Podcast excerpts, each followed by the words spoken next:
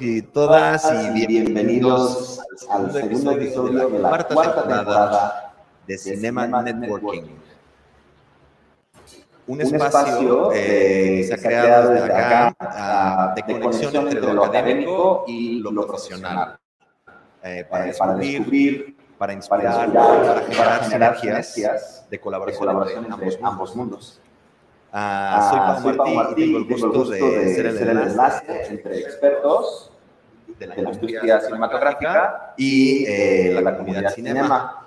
Estudiantes, que hoy nos acompañan un buen de estudiantes, eh, docentes, egresados de nuestra escuela uh, de cinematografía y medios audiovisuales. Así como, Así todo, todo, el público en general eh, que nos, que nos sigue desde, desde diferentes partes del mundo. En la sesión anterior estuvimos platicando con Ernesto Pardo sobre eh, la dirección de fotografía documental y su lugar en la escena cinematográfica. Y hoy tenemos el gusto eh, de presentarles a Fabiola de la Rosa y a Pascual Calone, eh, grandes amigos, son docentes de la, de la, Escuela de Cinema y son eh, dueños de, la, de la, una de las principales productoras audiovisuales de Puebla, Perro Negro Cine. ¿Cómo estamos? ¿Cómo van? Bien, gracias por la invitación. Bienvenidos, qué gusto tenerlos aquí de nuevo. Justo hace un año que estaban ustedes dos eh, desde, desde la productora. Sí, encerrados, encerrados en casa. Aquí ya lo podríamos instaurar cada año, pasen por acá y nos comparten. Han estado esta mañana... Eh, haciendo un taller, mostrando todos, todos los juguetes, todas las luces, todo el equipo que tienen en, Perro Negro, porque también este, ofrecen una renta de equipo. Y pues hoy nos gustaría platicar con ellos eh, sobre sus conocimientos y sobre su experiencia en gestión de proyectos y eh, la producción profesional, ¿no? que es a lo que están aspirando muchos de los que nos están viendo. Muchas gracias. Entonces, uh, para ir aterrizando un poquito, ¿qué hace Perro Negro Cine? Okay. Bueno, muchas gracias a todos los que están presentes y los que están online. Eh, gracias por compartir igual un poco tiempo, y estar desde, casa. Eh, Perro Negro es una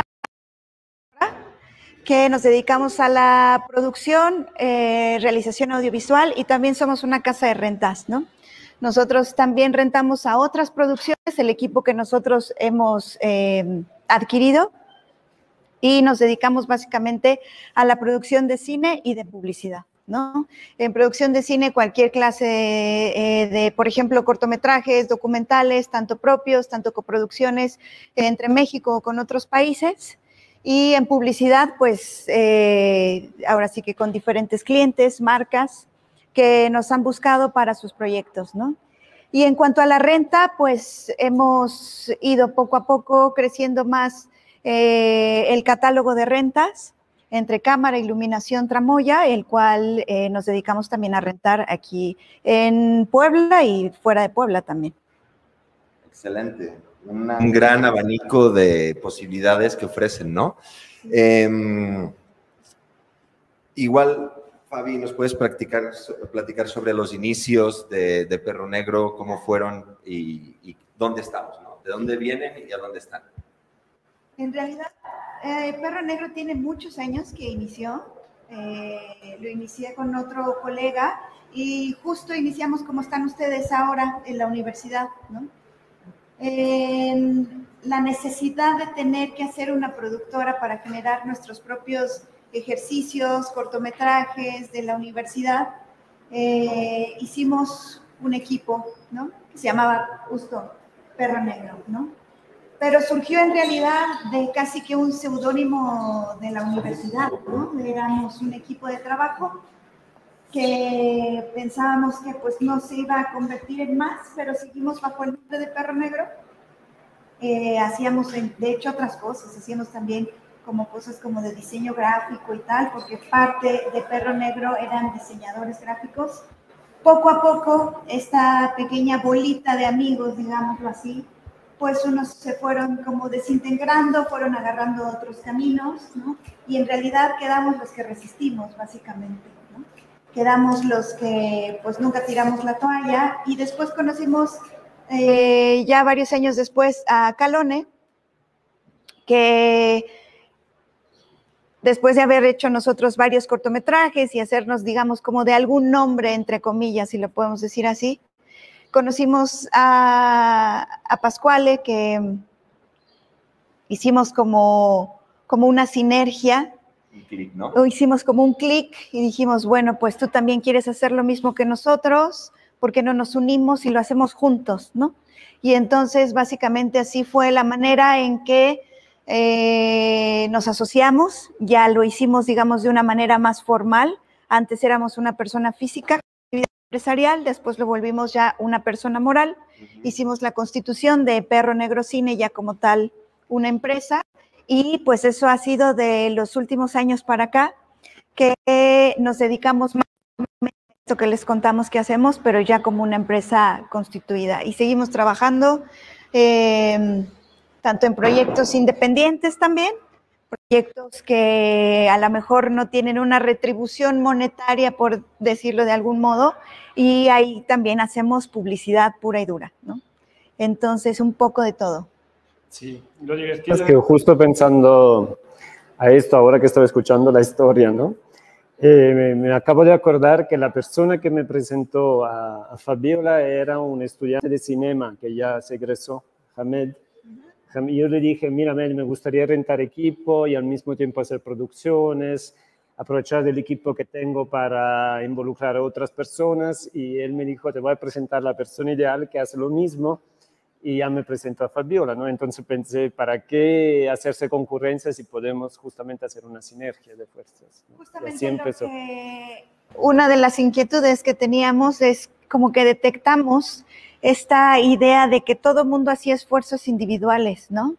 Entonces, como que siempre el unirse costaba mucho trabajo. No sé si es específicamente en Puebla, y yo soy poblana, o sea, yo nací, crecí aquí, pero siento que nos cuesta un poco de trabajo de hacer comunidad.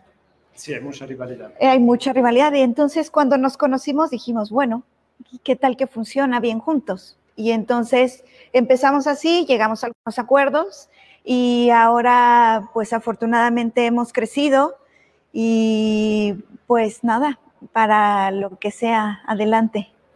Wow, sí. Eh, ya son como más, más de 10 años, ¿no? Sí, sí, sí. Sí, eh, cuando empezamos así, pues sí, fue literalmente la universidad. Este, ya estamos cumpliendo los 10 años. Y este, Igual, si nos ponemos a hacer cuentas, tal vez un poquito más, pero nosotros decimos 10 años como tal. estamos de. Y sí, también estaba pensando cómo yo llegué a ustedes. Creo que fue a través de mi esposa que me conectó contigo y tú después me conectaste con Pascuale y después por otras cosas hemos colaborado en diferentes proyectos. Sí, sí, sí. Está, está lindo que, que se generen estas sinergias y la verdad, eh, en Puebla para mí son el referente y seguramente para muchos de los que nos están viendo eh, han, han, sido siempre la salvación aquí en Puebla, porque además el equipo que ustedes tienen, la trayectoria que ustedes llevan, no, en una ciudad tan grande no hay tantas eh, alternativas además. Y pues es un gusto siempre aterrizar con ustedes, este, y con Rodrigo también, que es quien recibe todas las llamadas de socorro, necesito equipo de tal, para mañana, ¿qué tienes? que no? ¿No? Sí, sí, sí, sin Rodrigo, ¿qué haríamos?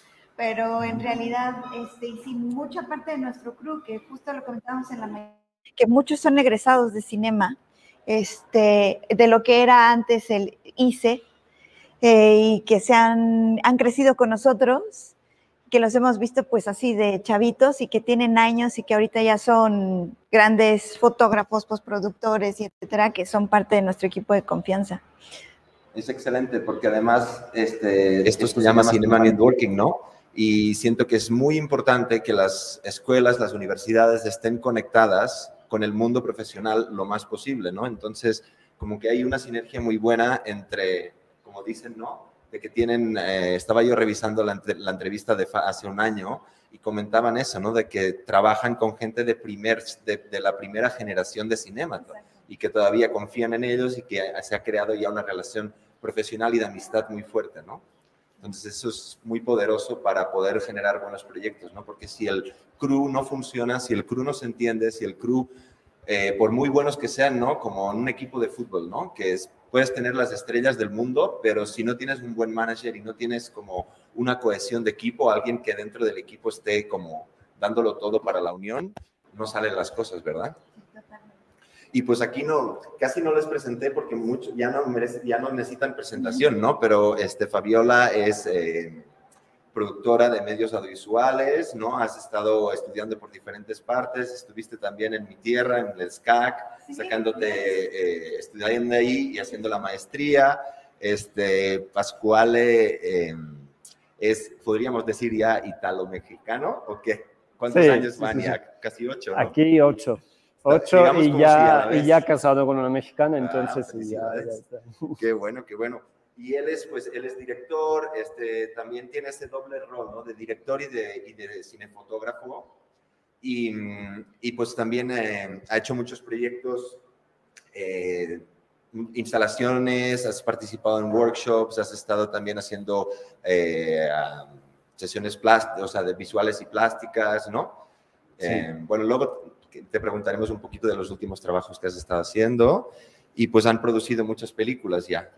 Este, estaba viendo también el reel del año pasado, que no sé si este, lo vamos a pasar en algún momento, y ponía en tres continentes. ah, bueno, en realidad nosotros eh, hemos hecho, además de proyectos aquí en México, hemos tenido la oportunidad de filmar en otros países, ¿no? En el caso, evidentemente, de Pascuale.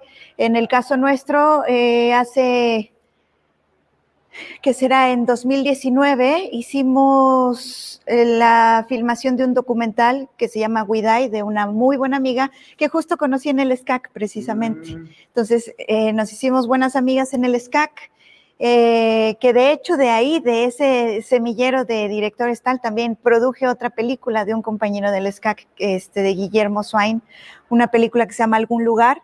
Me fui a República Dominicana a hacer esa película, a producir esa película de este compañero de esa escuela. Y después con Rebeca, que era el documental que les comentaba, eh, se grabó en México, específicamente en Campeche, en la India, en Indonesia y en Barcelona. Barcelona. Entonces, este, pues sí, se dio buena vuelta con este documental. Ahorita, justo esta semana, acaban de terminar la mezcla de, este, de sonido y de música. Entonces ya estamos próximos para cerrar el DCP. Eh, y nada, pues estamos inscribiendo a festivales y etcétera. Y también Pascuale, pues ha tenido Sí, has estado por todos lados, ¿no? Sí. yo, bueno, primero he estudiado filosofía en Italia, después he estudiado cine en Brasil y he trabajado mucho en el arte contemporáneo, por, esto que, que, también trabajo esto de la instalación, de la escultura y de, la videoarte, ¿no? Pero me he dedicado sobre todo al cine, como director, como tú decías, y también en la fotografía. Ajá y estuviste también en un proyecto con Mario Benedetti y con... Eh, sí, sí, ahí los apoyé muchísimo con las Carro. Con, las Carro, José las Carro de acá. Sí, expusimos juntos en la galería aquí en Qué interesante, ¿no? Esa transversalidad, ¿no? A veces también eh, recuerdo en algún momento mencionaban en la otra entrevista de que, de que se combinan muy bien, ¿no? Porque decías, Fabiola también domina el equipo, ¿no? Y eso es súper importante en producción también, porque si no estás como haciendo una lista de cosas que no sabes, son nombres muy técnicos que no sabes bien bien de qué van, y ayuda mucho que, que se combinen y sepan un poquito de, de, todo para poder ofrecer el mejor servicio, ¿no? Sí. Y entonces, eh, en Perro Negro, Pascual, ¿cuál es, cuál es tu rol como, como cinefotógrafo y como cineasta en la parte de la gestión, ¿no? Porque vamos aterrizando a lo que, a lo que venimos a platicar. Otro tiene como un doble papel. Eh, yo y Fabiola somos socios, entonces dirigimos la empresa, pero al mismo tiempo en cosas más específicas, algunas veces cuando hay algún problema técnico o alguna pregunta técnica acerca de las cámaras, me la hacen a mí o a Rodrigo, que también, como han visto, conoce muy bien el equipo cuando se trata de más bien eh, números y problemáticas de producción, como puede ser una cotización o eh, entender cuánto tiempo podría durar una producción o qué conlleva una producción, es más Fabiola la referente. Y obviamente hay momentos en donde también cada uno de nosotros tiene otras necesidades. Por ejemplo, el año pasado yo fui a Italia, por el COVID había pasado casi tres años que no veía a mi familia y entonces en este caso también Fabiola hace el doble papel, ¿no? O si sucede que, que alguien no está, yo ocupo el doble papel, o sea, intentamos ser muy flexibles. Pienso que por ahora no hemos sido de estas eh, casas de producción o empresas que dicen tú eres esto, esta es tu casilla, este es tu escritorio, tu cubículo y ya. No, hemos estado como rodeándonos, apoyándonos y obviamente hay quien es más experto de una cosa que de otra, pero también seguimos en este esquema flexible ¿no? y dinámico. Me gusta, me gusta esta dinámica que tienen en Perro. Y nos contabas, ¿no? Te quería preguntar antes y ya lo respondiste, ¿no? De, porque al primero llama la atención, ¿no? El nombre, Perro Negro, y viene de este crew, de este grupo, y ¿cómo ha sido todo el proceso, ¿no? ¿Cómo, cómo para que los que nos están viendo tengan una idea muy resumida de, de cómo fundar una casa productora, ¿no? ¿Qué, qué equipo humano, qué equipo material eh, son indispensables o porque imprescindibles es una palabra muy fuerte, pero indispensables para tirar adelante para los que estén pensando en iniciar su propio. Y hay, sé que hay algunas, algunos grupitos de estudiantes que están haciendo su perro negro ya, eh, para que los puedan inspirar y, dar como, como tips, ¿no? En realidad, digamos que el proceso un poco, eh, tomando la experiencia personal, pues inició con amigos y con gente de confianza, ¿no?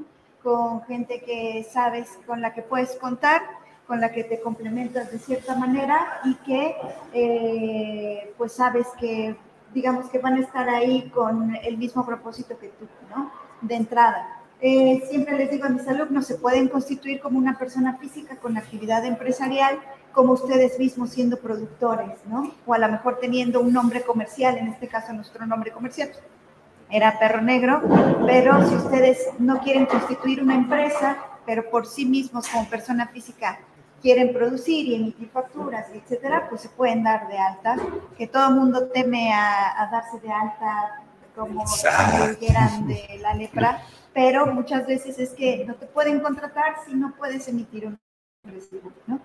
¿Y a qué voy con todo esto? En, el sentido nuestro, eh, lo que hicimos... Eh, constituyámonos como una persona moral porque eh, las convocatorias de IMCINE, las coproducciones internacionales y etcétera, te piden o es como de más confiable, no es más confiable que seas una persona moral. Y para ser una persona moral, pues necesitas de dos o más socios, ¿no?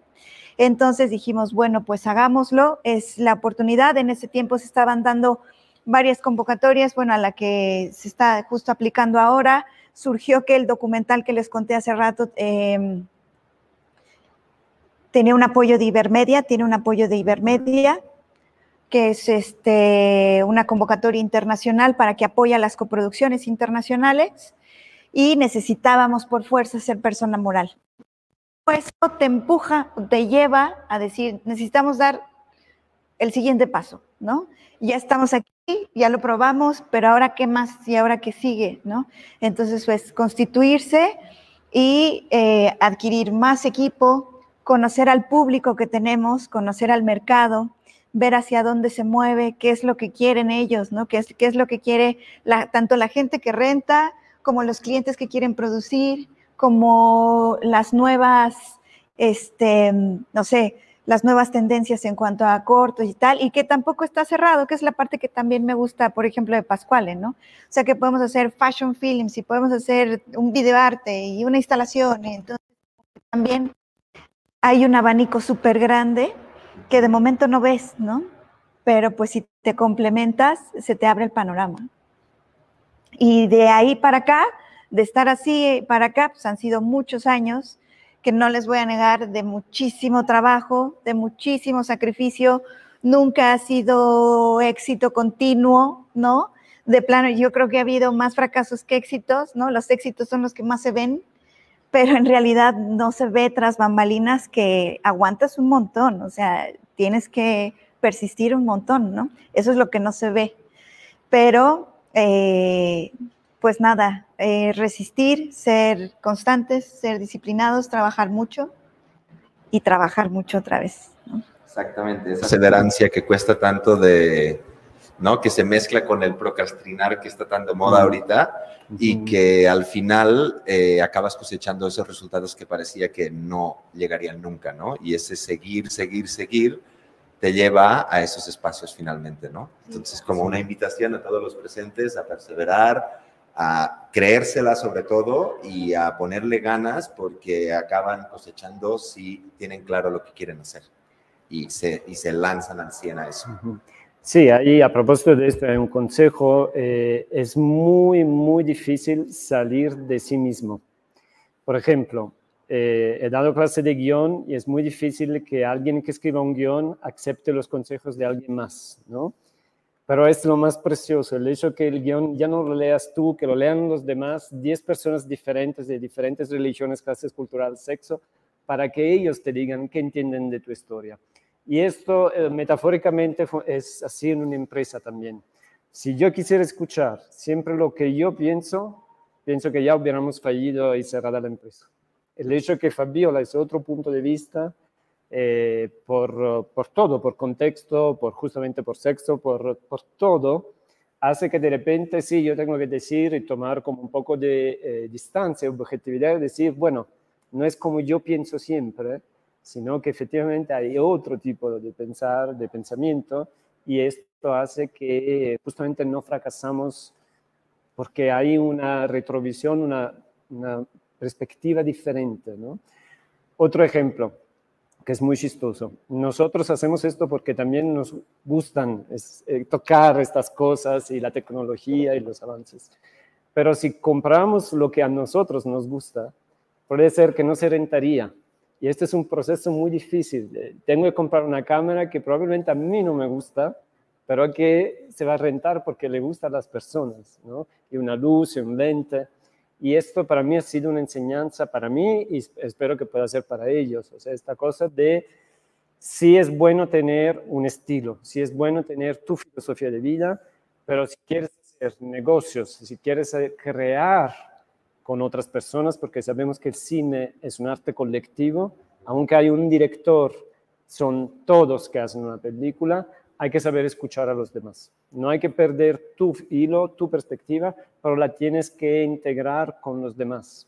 Si no, esto no funciona, de ningún punto de vista, ni artístico, ni de contenidos, ni de estructura, ni de funcionalidad. Por lo tanto, como empatía, habilidades comunicativas, este, el saber escuchar, ¿no? El saber también respetar las opiniones de los otros. Imagino que lo que decías del equipo es que quizá en, Perro Negro tendrían Cook, pero el Cook aquí pues quizá no está teniendo tanta salida como otro tipo de lentes, ¿no? Como los Rockinon que funcionan muy bien, que son lentes muy profesionales y que son mucho más asequibles para todo tipo de producciones, ¿no? Exacto. Y luego ya tienen su cajita con, con los más eh, Prime, ¿no? pero ir, buscando ese balance, ¿no? Sí. Un poco escuchar, saber escuchar a, la gente que también se acerca con nosotros y entender sus necesidades.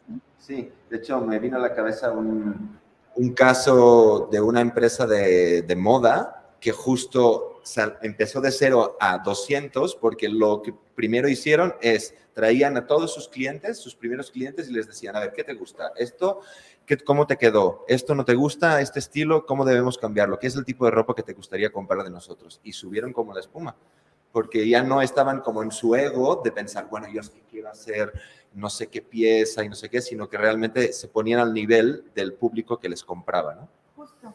Creo que también detectar las oportunidades es muy importante porque cuando nosotros en los inicios de Perro Negro, que ni éramos Perro Negro, éramos, te digo, persona física con nombre comercial Perro Negro, este, solo había una persona que rentaba equipo en ese tiempo. Solo había como era, yo tengo equipo y te lo rento en, en esos hace 10 años, ¿no? Y entonces nos vemos como en la necesitamos nuestras propias cosas. Ahora la verdad es que tú puedes comprar una cámara, puedes comprar un set de luces con muchísima facilidad, pero antes comprar un kit de tungstenos era casi que incosteable, ¿no? Ahorita los tungstenos ya a nadie le llaman la atención, ¿no? Ya son a lo mejor medio, aunque son luces preciosas, pero ya son para algunos como old fashion, ¿no? Pero para en ese momento nosotros tener un kit de tungstenos era como wow, ¿no? Entonces empezamos nosotros a comprar poco a poco cosas que de momento, por el gusto también de querer comprarlas, porque también en lo particular a mí me encantan los juguetes, estos así me, pero me vuelven loca. La lista de los reyes, Exactamente. este, soy como fan de la tecnología, o sea, de, este, de estas ondas, y entonces pues dijimos, hay que invertir en eso, ¿no? Y la verdad que nos ha costado un montón de años y un montón de esfuerzo y es una inversión bien grande. O sea, uno lo ve fácil y lo ve ahí, pero no sabe que tan solo el tripié que carga la lámpara te cuesta casi 6 mil pesos, uno solo, ¿no? De los sencillos. Entonces dices, bueno, si solo uno, eh, una cosa que puede resultar prácticamente inservible, o lo tengo aquí en la bodega y no lo valoro porque está ahí, ¿no? Pero cuando ya lo quieres comprar es cuando le tomas el valor a las cosas, ¿no? Y es una inversión bastante grande que hemos hecho con mucho esfuerzo y pues gracias a la gente que, que confía en nosotros también. Exacto, y como pueden pues, ver, no sé qué tanto se ve en cámara, pero todo lo que está atrás es todo el arsenal que tiene Perro Negro disponible para que ustedes lo puedan rentar y que ustedes se puedan asociar con ellos para hacer una superproducción. De hecho, también les quería preguntar sobre eso. ¿Qué criterios, qué eh, procesos siguen ustedes a la hora de llega alguien que quiere producir algo y ustedes eh, les propone de ser el productor asociado? ¿Cómo, ¿Cómo manejan estas, estas reuniones, estas decisiones y estos procesos? Eh, pues últimamente ha pasado mucho porque afortunadamente se está moviendo mucho todo lo que es filmaciones de cortos aquí en Puebla. Todas las nuevas generaciones están empezando a aplicar el cine, a hacer el camino ¿no? que se debe hacer para tener una producción más fuerte. Eh, hay de dos. Hay los que no nos gustan sin ni ver el proyecto porque llegan y dicen, queremos que nos apoyes con este proyecto, pero no te dicen nada, ni cómo se llama el proyecto, ni te muestran imágenes, ni guion, ni nada. Simplemente, soy fulanito, tengo un proyecto padre y queremos tu apoyo. Ah, ok, ¿y para cuándo es? Para mañana o para pasado mañana, ¿no? Entonces ni puedes leer una, una carpeta. Y hay los que sí, con conciencia, toman el tiempo seis meses antes de decir el próximo año va a salir la convocatoria Hemos hecho un mood board, una carpeta en donde tenemos propuestas de eh, fotografía, sonido, eh, todo el diseño de producción y, producción y un cronograma y este es el esquema financiero y nos gustaría saber ustedes cómo nos podrían apoyar. Entonces, todo esto es bienvenido y obviamente tenemos gustos, pero también criterios que pienso que tienen que ver con la factibilidad del proyecto. Si el proyecto tiene una estructura que no es exorbitante comparado a lo que se puede y que sí se puede hacer y que tiene un contenido intelectual, artístico que, es interesante, más allá de nuestros gustos. ¿no? Sí, tenemos un gusto, una línea, pero también es flexible si vemos que el proyecto merece. Una vez que vemos esto, entonces agendamos una reunión, eh, la hemos hecho también por Zoom cuando no, no puede ser física, y, ya hay como una especie de pitch, ¿no? Nos presentan el proyecto y, después del pitch hacemos preguntas, analizamos el esquema financiero y vemos lo que nosotros podemos hacer, ¿no? Cómo nos podemos aliar. Sí, básicamente es todo lo que dijo Pascuale. Incluso desde el acercamiento te das cuenta cuando es diferente el proyecto, ¿no? Eh, hay gente que va súper preparada a los pitch, lo cual te da confianza, porque como hablamos hace tiempo, hace unos minutos de la inversión que nosotros hemos hecho, también necesitamos ver el compromiso y la confianza de eh, la persona con la que probablemente podamos coproducir algo, ¿no? Entonces, pues sí, se nota mucho desde, te digo, desde el acercamiento, qué tan profesional se ve el proyecto y esto a nivel, digamos, como estudiantil, ¿no? A nivel como más profesional, pues lo mismo, ¿no? O sea, la cuestión como de carpetas y etcétera, este, qué tan sólido se ve el proyecto, qué tan le puede ser. Y así es como hemos logrado coproducir ciertas cosas o apoyar ciertos proyectos. Por ejemplo, en el eh, DocsDF dimos también un, apoyo para un documental que está por realizarse, en este documental de, de esta compañera del SCAC, que también dijimos, pusimos equipo y personal y tal. Y también Pascual está metiendo su carpeta de Alimcine, de largometraje, que aunque está con otra casa productora también aliada, pero pues Perro Negro está metiendo la parte de cámaras y equipo y etcétera, ¿no? Hay muchas variantes. Una cosa que sí me gustaría decir es que no puede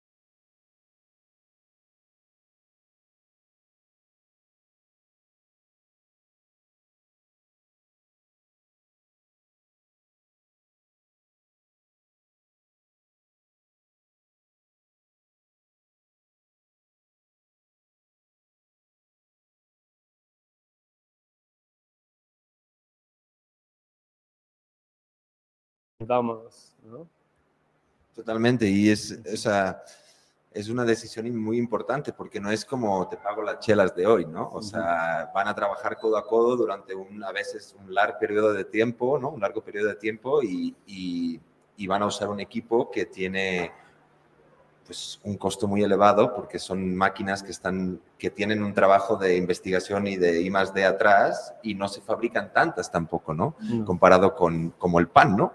Entonces, eh, es, muy importante que, y, entiendo que se lo miren muy bien, ¿no? Con lupa que dicen a la hora de decir un sí a alguien y a la vez también, pues, con cierta medida para que eh, se quede todo balanceado, ¿no?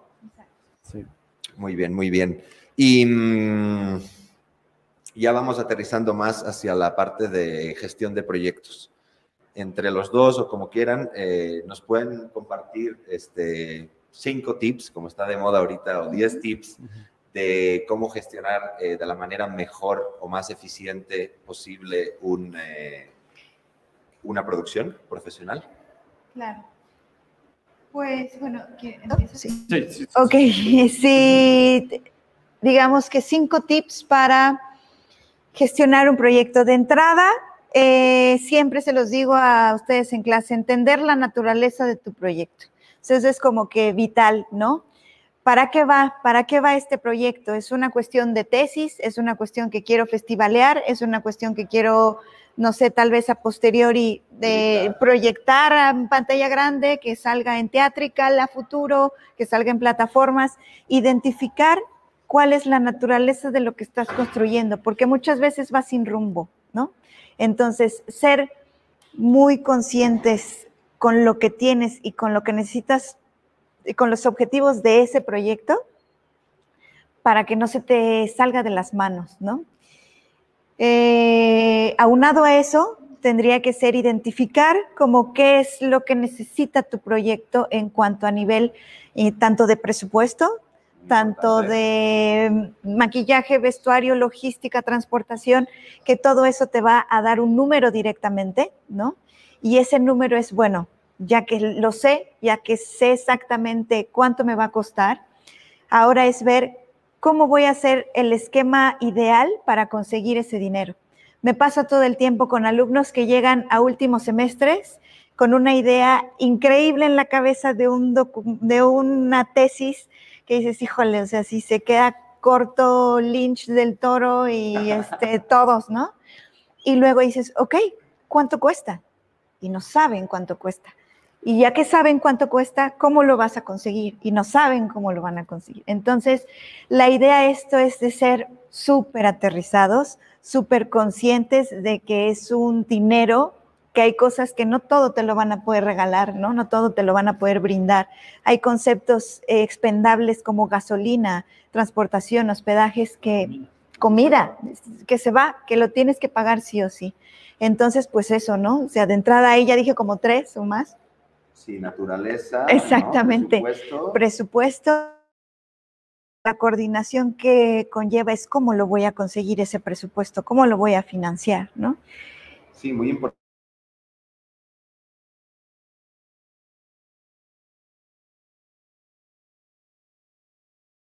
cual le mencionaba que, que a la hora de hacer un plan de rodaje es muy importante eh, dividir bien cuánto, cuándo realmente vas a necesitar esas luces, ese HMI, esos kinos, esa cámara, esos lentes, para no tenerlo ahí en stock, ¿no? Para por si acaso, pero esto va sumando al presupuesto, ¿no? Sí. Sí, sí, sí, muy planeados, hay muchas estrategias como day out, day out of days, saber qué día voy a ocupar a todo, esta locación, este actor, este equipo, porque em, ahí te puedes ahorrar mucho dinero si lo haces con mucha planeación, ¿no? Siempre les digo, este, si no tienes presupuesto, necesitas tener tiempo, tiempo de gestionar, ¿no? Tiempo de planear, tiempo de... Si no tienes dinero, te va a costar más trabajo y lo vas a tener que planear con mucha anticipación. Y hay proyectos en donde tienes mucho dinero, como la publicidad, que a lo mejor lo puedes levantar de la siguiente semana, porque levantas el teléfono y empiezas a conseguir, ¿y cuánto cuesta? ¿Cuánto cuesta? Pero es porque tienes mucho presupuesto y tienes menos tiempo, ¿no? Pero hay que identificar muy bien qué es lo que tienes ante ti, ¿no? Exacto, o sea, al inicio de la naturaleza, ¿no? De tener muy claro hacia dónde voy, ¿no? ¿Va a salir a Netflix esto o cómo?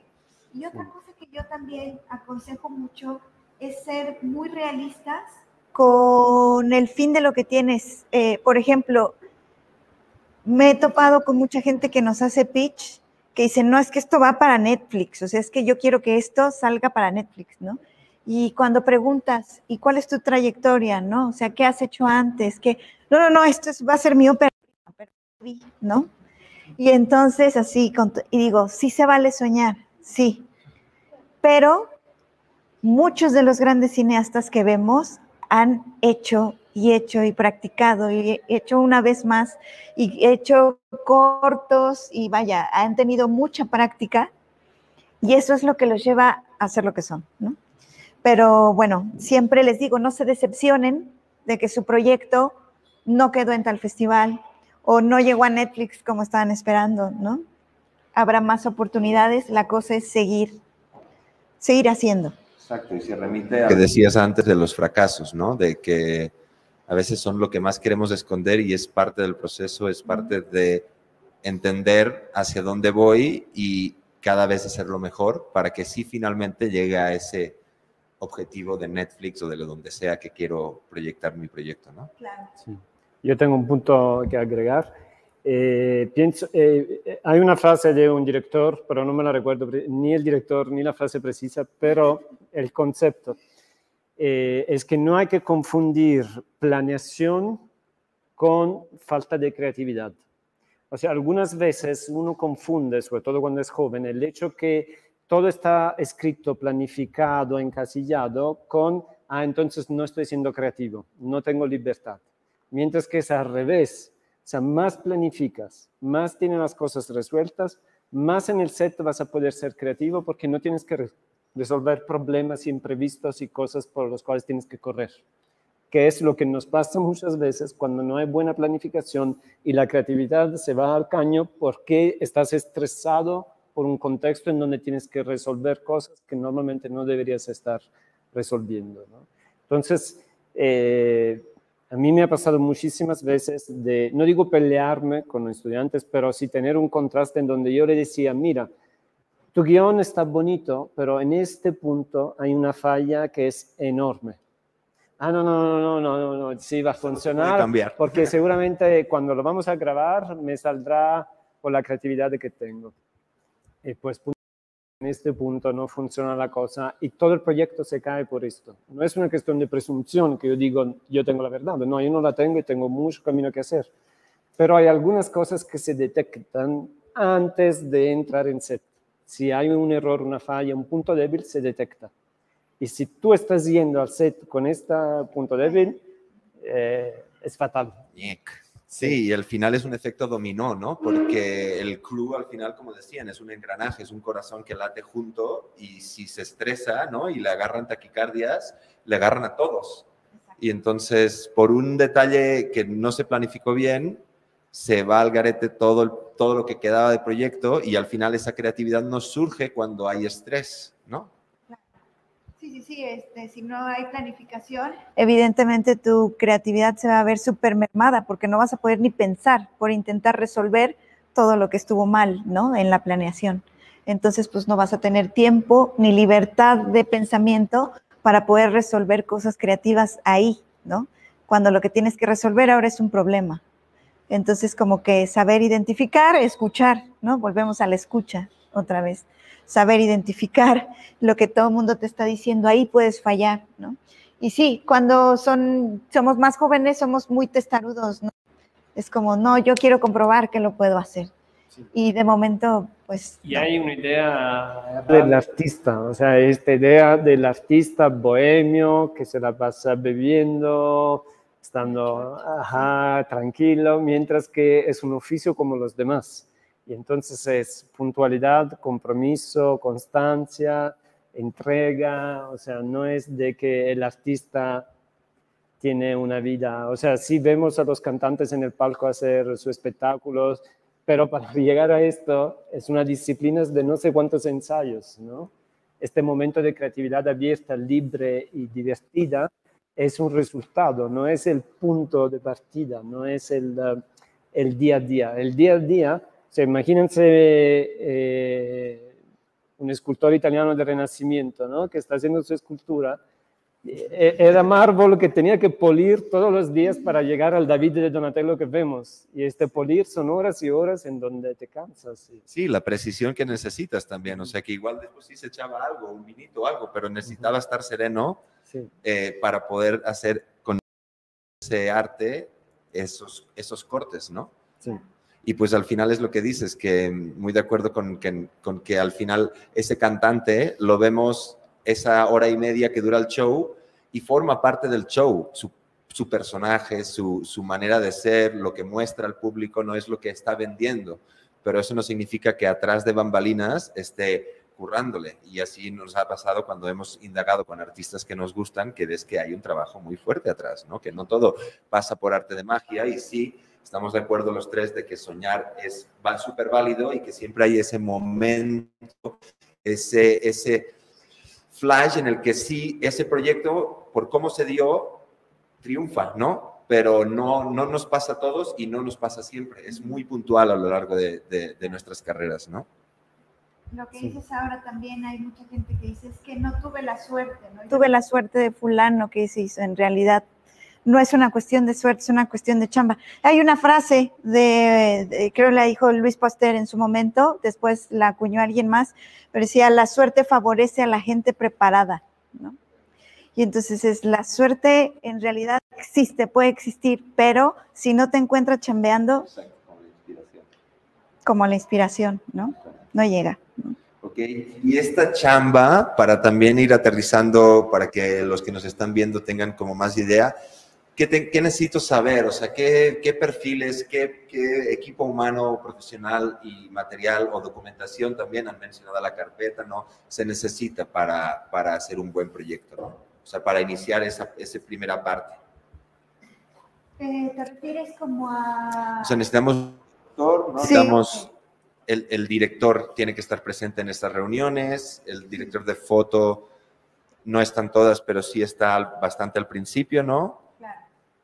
En realidad sí, este, tener un crew que obviamente contemple director producción, siempre ese como matrimonio, pues suele arrancar desde el inicio, ¿no? Entonces siempre arrancar de la mano con un productor que entienda eh, lo que necesita tu proyecto, pues es ideal, ¿no? Se nos fue una luz, pero no sé cuál es. Este, de acá. Ah, ah se acabó la batería, sí, ya estamos, ya, exactamente. Eh, creo que ese matrimonio es como un poco eh, indisoluble al principio, ¿no? Después también meter el ojo y la mano y la ayuda del fotógrafo que pueda complementar evidentemente esta este, esta triada que pueda funcionar y crear algo, pero también muchas veces los directores son bastante autogestivos, ¿no? Generalmente empiezan los propios directores escribiendo y autoproduciéndose, ¿no? Hasta que consiguen alguien que quiere subirse a su barco, ¿no? Pero pues de entrada yo contemplaría como producción, dirección, más los que se puedan sumar, dependiendo también pues de cómo va a ser tu proyecto, ¿les vas a pagar o no les vas a pagar? ¿O van a hacerlo de cuates? ¿O qué fin tiene esto? ¿Es una tesis o qué? Y ahí puedes sumar a tanta gente confía en ti y en tu proyecto, ¿no? O sea, de entrada tal vez yo sí elegiría un fotógrafo, ¿no? Este, probablemente alguien que se encargue del arte, que el arte es importante. Eh, finalmente es lo que tienes ante cámara, lo que sí se ve, ¿no? Es algo a lo que le tienes que poner especial interés, e incluso hasta en los mismos vestuarios, ¿no?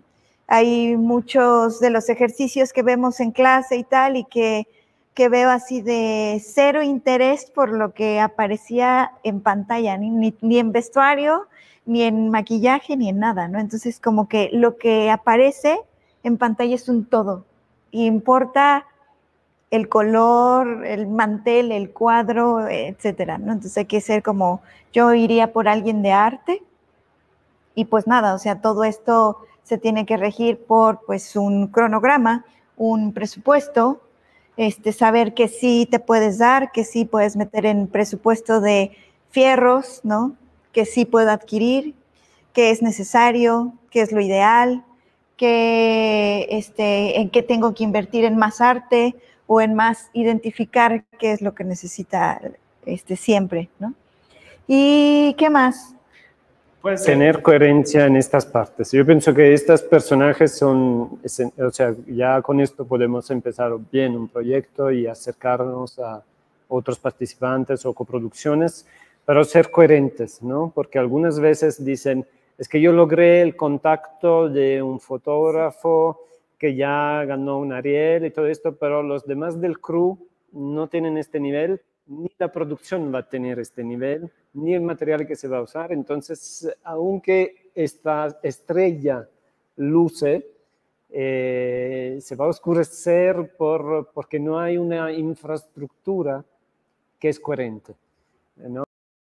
Decimos del material, a nada sirve que rentas una um, Komodo si no tienes eh, lentes o accesorios o la computadora para poder procesar el material después, ¿no? Uh, o al revés, tú quieres que todo sea barato y le metes todo solo al actor, pues si el arte, el vestuario que tiene el actor, el maquillado, si está mal maquillado y no se escucha bien porque el micrófono está mal puesto, pues que tenías sí, no estas... que sea el primer actor. Ajá. Entonces, coherencia. Muy importante eso que dice Pascual, ¿eh? que comparten los dos de la coherencia.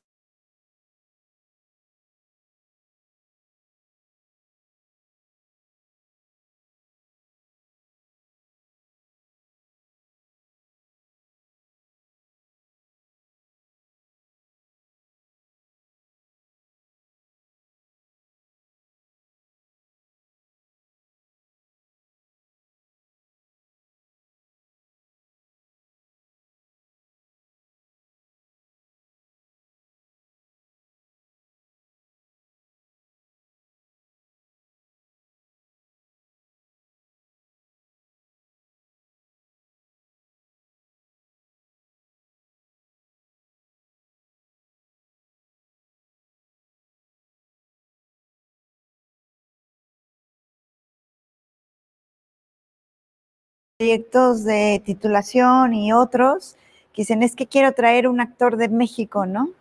Y así de, oye, pero ¿y tus locaciones y tu presupuesto? Así de, no, pues todavía no lo hemos conseguido, pero ya hablamos con el actor tal, ¿no? Y es así como de, híjole, ¿no? O sea, construye paso a paso, ¿no? Y si se da la oportunidad, pues trae a quien tú quieras, ¿no? Pero siempre debe de estar bajo una construcción que, como estamos ocupando esta palabra, que sea congruente con todo el proyecto, todo. Exacto, quererse traer a Messi, pero tener un balón de... ¿No? Y Messi va a decir, pues, ¿qué hago yo con eso? Muy interesante, muchas gracias por todo lo que están compartiendo. Em, yo tengo curiosidad también de, en todos estos años, ¿cuál ha sido como el proyecto que les ha supuesto como más retos o el proyecto más grande en el cual han participado? Uf, el proyecto con más retos. O sea, sé que Pascual lleva tiempo eh, con un proyecto que se llama Eterno Retorno. Sí. Pero ese es, el que comentaban que está como produciendo en varias. Sí. Este es un gran reto porque eh, el guion ha tenido una larga historia. El guion que he escrito con Carlos Correa, los saludos, si está, los saludamos, y hace más de cinco años. Y pienso que, y después lo he contado un poco más yo, y ahora he llegado tipo a la veinteava versión nomás. Y igual he trabajado con otros productores con los cuales no nos hemos entendido, y después he ido a buscar un poco al DF, he encontrado a un productor que sí tiene experiencia un poco en este camino y con el apoyo de Fabiola y de Perro Negro, que también va a participar en la producción, ya hemos compuesto una carpeta sólida para participar al IMCINE, pero eh, antes de llegar a este momento eh, ha sido complicadísimo porque eh, el IFCINE es una pesadilla, o sea, son papeles sobre papeles sobre papeles en donde si fallas en un contrato por una firma o porque no sale la fecha o porque no sale o porque está firmado en azul en lugar que en negro, te pueden descartar por esto. Entonces, eh, además el guion es bastante complejo, pero es una historia que encantadora para México, para yo como extranjero que vive en México, y eh, sobre la identidad, justamente. Es un proyecto sobre la identidad, ojalá se logre hacer. Inshallah, es un gran ojalá. Que bueno. Y si no, hay que pasar al próximo, porque también siento que es importante tener esta cosa de decir, eh, si esta puerta no se abre, hay otras que se van a abrir y no hay que ser testarudo en un camino. Por esto que yo siempre tengo proyectos chicos, porque he aprendido en el tiempo que si tú solo le das, es como meter todos los huevos en, una, canasta. en una canasta. Si tú le das toda tu energía a un solo proyecto y este proyecto fracasa, pues te quedas sin nada. Mientras que hay proyectos chiquitos que no necesitan apoyos externos, lo puedes hacer tú con tus amigos, y también son muy valiosos, ya te van dando nutrimiento, ¿no? te están ayudando a crecer artísticamente y también la satisfacción, mientras que el proyecto grande está caminando, ¿no? está yendo. Entonces, tener siempre esta especie de... sí. Como de backup, ¿no? Sí me, me, acordé de un amigo productor musical que siempre me decía eso, me decía, yo antes de terminar el proyecto que estoy haciendo, ya estoy pensando en el siguiente, porque como que siempre hay ese espacio que no, que dijimos, nos lo imaginamos como que y voy a terminar y voy a empalmar. Y muy a menudo es como que hay un delay siempre, ¿no? En el que inicias, no, esto es para abril, seguro, seguro para abril, y acabas empezando en julio, ¿no? Y el ir, el ir combinando y el ir como a, anticipándose es como una buena, una buena estrategia, ¿no? Y acabo de conocer a una persona del DEF justamente que me dice, este año puse 12 proyectos al oficina, 12. Porque durante estos últimos cuatro años, mientras que uno se estaba empezando a escribir, el otro estaba a mitad, el otro se acababa y uno, lo metió, eh, y uno ya estaba listo. Y entonces a cada dos, tres meses tiene un nuevo proyecto listo, porque justamente no ha pensado solo a uno, sino que ha creado una especie de, rueda de tiempos en donde siempre a cada tres meses llega un proyecto que acaba de cumplirse para meterse. ¿no? Eso es una buena estrategia también. Ojalá puedan darle algunos de, de, los que está presentando. Y pensaba antes también que la carpeta, que la menciono muchas veces, es algo muy, muy importante. Y estaba como pensando que que es como un paralelismo a una carta de amor, ¿no? Al final, lo que, lo que queremos a través de la carpeta es enamorar a las personas que nos van a apoyar, ya sea a nivel económico, a nivel mediático o a nivel de equipo, ¿no? En nuestra idea y en nuestro sueño de ópera prima o de producción eh, multimillonaria, ¿no? Justo lo que siempre les digo es, eh, la carpeta es puede ser nuestro hit, ¿no? Puede ser nuestro debut y despedida, ¿no? Y además, em, es importante que sepamos que el interlocutor o la persona que va a leer esto no, no nos conoce, no confía más que en nuestra palabra, ¿no? En la palabra escrita o en la palabra de un pitch, ¿no? no sabe qué es y entonces nosotros entre mejor se lo contemos en una carpeta o en un pitch, este, tengamos referencias, ¿no? Este, seamos elocuentes con lo que queremos contar, pues es lo único que tenemos para convencer, porque eh, los productores o los jurados que estén frente a nosotros eh, no tienen nada más, no han visto, no es como ver un primer corte de una película y dices, ah, no están en tu cabeza, ¿no? no están en tu cabeza. Imágenes, pero claro. ellos no tienen más. Entonces, entre tú les des más las herramientas para que ellos puedan imaginar contigo la película que quieres hacer, es mucho mejor, ¿no? Cuando tal vez metes a una convocatoria Work in Progress, estás viendo un primer corte y dices, esto me gusta, esto tiene potencial, le podemos dar un apoyo a la postproducción.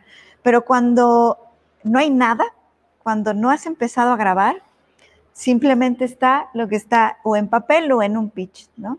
Entonces es, es una cosa importante. Muy bien.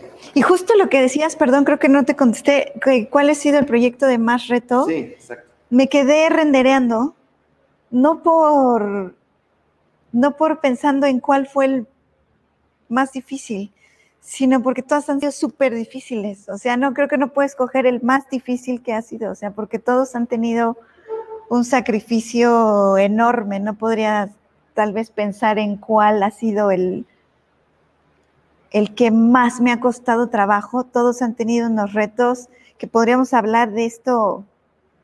En otra. En otra, porque. Este, no han parado ustedes y, y, que me digas eso es una muy buena señal de que se entregan al 100 a todo y que nunca mucho ha costado poco, ¿no? Entonces, este, me da mucho gusto saber que, que todos los proyectos han sido como toda una aventura y que se han entregado en cuerpo y alma y que así sea por muchos años. Recién han estado presentando el, el Lose, o sea, lo más acabado de salir del horno es el Lose Yourself Tonight, ¿no? Que, sí, que ahora está en postproducción. Lo están editando otro profe de cinema, que es Aldo. Eh, lo está editando. Esto lo, es, es, raro porque ha empezado con, vamos a probar la Comodo, ¿no? Y después eh, mi, mi, ganas de decir, bueno, voy a escribir un guioncito para probar la Comodo, ¿no? Y después a este guioncito tiene mucho, mucho baile, mucha danza. Ah, ok, entonces vamos a... Y ya se volvió una burbuja más grande, ¿no? En su... Qué chido, muchas, muchas ganas de ver cómo, cómo ha quedado. Y ya que la mencionaste, no sé si tenemos todavía tiempo, Lalo, eh, para que este, nos pueden mostrar al menos eh, algún juguetito, ¿no? La, la Comodo, esa famosa. Sí, si quieren. Sí. A ver. Bueno. Exacto, para que dé tiempo. Y lo mismo si hay alguna pregunta. Eh, va, sí el, el video del, del 2020, del reel, para mientras tanto va. Ya es un ratito, pero luego les compartimos. De hecho, acabamos de terminar un reel hace yo creo que el lunes lo terminamos. Ah, con razón, porque yo andaba buscando uh, el reel y vi este y dije, ah, está bien chido, lo podíamos como poner mañana y en lo que está preparando la cámara, sí, lo van a ver los que nos están viendo. Uh -huh. Y tenemos otro de hecho bajé, por eso ya no encontraste, yo creo, bajé la versión anterior y subí el 2022, que es largo, es un poquito más largo, pero sí. Pero no está todavía disponible. Está disponible, pero está... Ah, sí. ok, ok. Está en Vimeo, está en Vimeo eh, pero bueno, no lo traigo así como en un link o algo ahora mismo, bueno, pero... Lo, lo, veremos, lo veremos. ¿Qué tenemos aquí? Pascuale. Bueno, entonces aquí tenemos este cubito que a diferencia de todas las demás red ya no necesita de módulos externos. En realidad la cámara es este cubito que va de acá a acá. Esta es la batería y es entonces un tamaño súper ligero, sí, es, es de verdad. Se dan sí. cuenta que es más chiquita, el lente es más grande. Sí, el lente es cámara. más cámara que la grande y, y entonces lo increíble es que Red ha cambiado un poco el chip mental, decimos, de porque ellos siempre han hecho cámaras muy complejas, muy difíciles. Había un cerebro que tenía que ser acompañado de una, uh, de una, de una pantalla externa y de módulos externos. Mientras que esto ya tiene todo en sí. Tiene la pantalla que está arriba, la pueden ver acá, está prendida. Y entonces podemos ya acceder a todas las funcionalidades sin comprar accesorios externos. Y esa es la primera grande diferencia. ¿Sí? ¿Sigo? Perdona. Sí, es que estábamos y, buscando aquí a la luz. Una luz. que viniera la luz. Ok. Segunda eh, cosa nueva es la conexión Wi-Fi. Entonces tiene su antenita, tú puedes desde tu celular conectarte y hacer todo desde tu celular. El foco, porque es una cámara que tiene sistema de autofoco interno, entonces si le pones el lente, un lente automático detecta cara y, hace foco, lo puedes tú controlar a distancia con el celular, entras a la aplicación, te conectas a la, red de la cámara y ya directamente puedes controlar todo desde la, desde la aplicación. Wow, Exposición, cuadros por segundos, resolución y acá ya estoy adentro y pueden ver que se ve lo que, lo que, estoy, ajá, lo que estoy encuadrando. Y desde, desde aquí puedo cambiar todo. Me acuerdo mis amigos haciendo su primera producción en la Escuela de Cine de Sydney y me contaban, usaban las primeras, la de la, la Red One, que era como un tabique, ¿no? Se colgaba, se colgaba como entonces era como estabas grabando la escena de tu vida y se colgaba la cámara. Se colgaba la cámara. este, y, ahorita ya es chiquitita, sin módulos externos, conectable vía Wi-Fi eh, vi que habían hecho pruebas con el Ronin también, ¿no? que lo aguanta el Ronin, perfectamente. Lo aguanta tanto el modelo básico con un lente más sencillo, cuanto el Zhiyung, que es más fuerte, con este lente y todos estos accesorios. Nosotros hemos filmado Lose Yourself Tonight con esta cámara, así, con este lente, con este eh, Matbox en, en, el Zhiyung, entonces en, un, un gimbal. Y resolución de 6K, obviamente puede grabar a menos de 6K, pero su resolución nativa es de 6K. Y lo increíble es que tiene 16 bits de color, o sea, es una cantidad de color y de información que, como lo decía antes, entre 8 bits, 10 bits y 16 bits, pasamos de miles de colores a millones a trillones de colores, ¿no?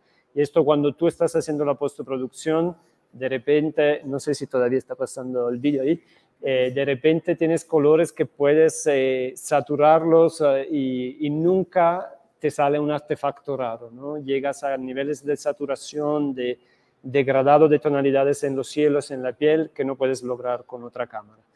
Y entonces esto ha sido un poco como el game changer, ¿no? El hecho de tener cámara nivel profesional, pero para gimbal, con un RAW súper poderoso, que puedes llegar también a más cuadros por segundo, una resolución de 6K o 4K o 5K, que tú puedes al final tener una salida HD, pero puedes recuadrar, entonces usar casi casi siempre el mismo lente y después recuadrar. Entonces, toda una serie de características que he hecho que de repente uno dice, ok, eh, puede ser cámara para drone, puede ser cámara para meter un cámara car, puede, es tan ligera que la puedes tiene un multiuso increíble, ¿no? Y eh, si le pones un lente automático, eh, puedes ir tú solo y grabar y con el celular controlas y grabas tú solo, entonces tampoco es de estas cámaras que necesitas a fuerza todo un crew que esté alrededor, ¿no? Depende de la configuración que tú le quieres dar. Esta, así como la ven ahora, digamos la configuración que tiene ahora, pues tiene una óptica Shin este, que tenemos nosotros el set casi completo. Son las Prime, ¿no? Que tienen. Exacto. Este, tiene su Matbox, este es el clip-on. Sí, este es el clip-on. Eh, la diferencia entre un, Max, eh, un Matbox clip-on es que esto tú lo puedes pegar directamente al, al, lente. Son más ligeros y además no ocupan espacio en los rods, en donde puedes meter otros accesorios, ¿no? el focus, los manerales, si estás en shoulder. Y, los transmisores Holyland, ¿no? que son estos de las antenitas. Esto todo es adicional, es decir, la cámara viene por sí sola pequeñita, ¿no? Tiene una jaula tilta, los transmisores Holyland, que es el último modelo de Holyland, y entonces si él está grabando como fotógrafo operando cámara en mano y tú tienes un monitor allá, pues entonces por medio del transmisor se dan cuenta que hay uno y ahí está otro en ese pequeño monitor. Entonces, el, tanto cliente o como director o tal puede estar viendo lo que está grabando la cámara a distancia. ¿no? Eh, un monitor pequeño, que este es el Atom Shinobi, y este, que pues obviamente viene muy bien que sea pequeñito para eh, este, no atribuirle al peso de. No, está increíble este setup, la verdad. Estoy muy contento de que puedan tener este equipo. Ya saben, para las producciones, Perro Negro Cine tiene el estado del arte de las cámaras y parece increíble, ¿no? También como otro ejemplo de, de, proyectos que, que funcionan. El, el, que inició Red One era el dueño, es el dueño de las Oakley, de las, de las, de los lentes. De los lentes de las gafas Oakley, que no sé si aquí hay muchas, pero es una lente que sí, una, una época que estaban muy de moda para los skaters y para los surferos y todo eso, ¿no? Y de cero a 2000. Y ahorita tiene una cámara chiquitita que la puedes mover por todos lados, que la puedes operar casi solo, con, con una calidad increíble, ¿no? Sí. Gracias por, por traer todo todo este arsenal. Sí, obviamente tenemos también cámaras mucho más chiquitas, sencillas. La, la Sony, 7C2, la, 7, la 7.3, la 7.4. Sí, ahí veo algunas. Ursa Mini Pro, la EVA de este lado y la Komodo. ¿no? Muy bien. Pues este, no sé si hay uh, alguna pregunta, pero vamos a ir cerrando.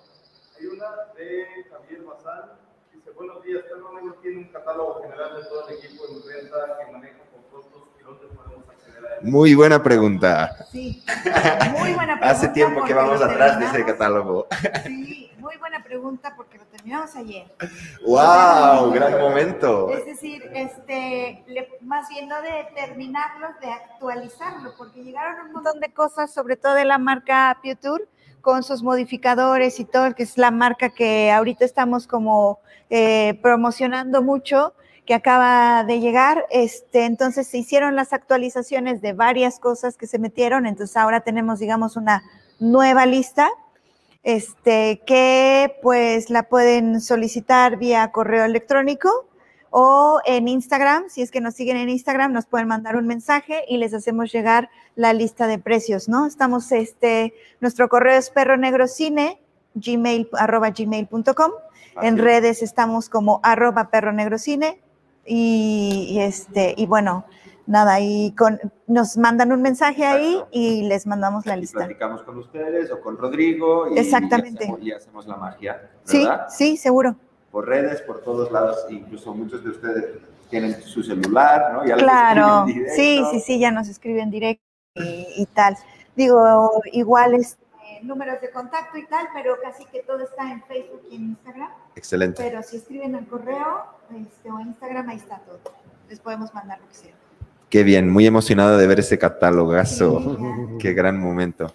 Ha sido un placer este, tenerlos acá, conversar, este, poder compartir con los estudiantes de mayormente segundo B, ¿verdad? Hay algunos otros de otras licenciaturas. Gracias por acompañarnos, por estar aquí eh, presentes, escuchando. Ojalá ustedes eh, bien pronto puedan estar este, generando proyectos y que ojalá esa plática les haya servido de inspiración para ver que las cosas son posibles. Nada más hay que echarle ganas, compromiso, esfuerzo y coherencia. ¿no? Me gustó la palabra esa que dijiste, de coherente, ser coherente con cada momento de, nuestra, de nuestro proceso, ¿no?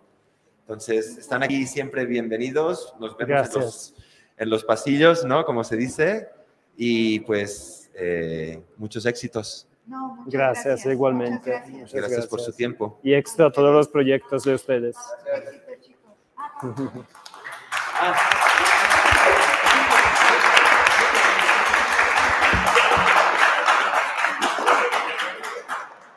Y aquí no se vayan, no se vayan. Aquí, este... Aquí tengo. Voy a dejar esto un reconocimiento que la escuela quiere entregarles eh, por la, participación en, este proyecto de Cinema Networking y por eh, todo su tiempo y dedicación y por haber traído a la escuela todo su arsenal. Para nosotros es muy importante que el mundo profesional esté lo más presente en la escuela y entonces pues aquí un reconocimiento para Fabiola. Muchas, gracias. Y aplauso. Y Ana Pascual. Gracias.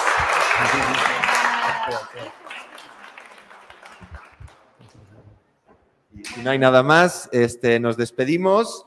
Eh, la semana que viene vamos a estar... Eh, ¿Puedo, agregar una cosa? Una cosita rápida, sí. Sí, quería solo agradecer a todo, todo, al personal del Perro Negro, Max Valdés, tenemos a Dorian, tenemos a, Aztec, que es su verdadero nombre, no lo conozco, me gustaría, eh, a Aura Shilonen, a Rodrigo Saavedra. Eh, esto también es para mostrar que justamente también proyectos como el Perro Negro no se pueden hacer solitos. Decimos, hay muchas personas que hay muchas personas que trabajan alrededor, hay muchas personas que apoyan, hay muchas personas que, que están siempre metiéndole de su trabajo duro, tanto intelectual cuanto físico, y gracias a ustedes todos. Un aplauso para todo el equipo de Perro Negro. Gracias, gracias, gracias.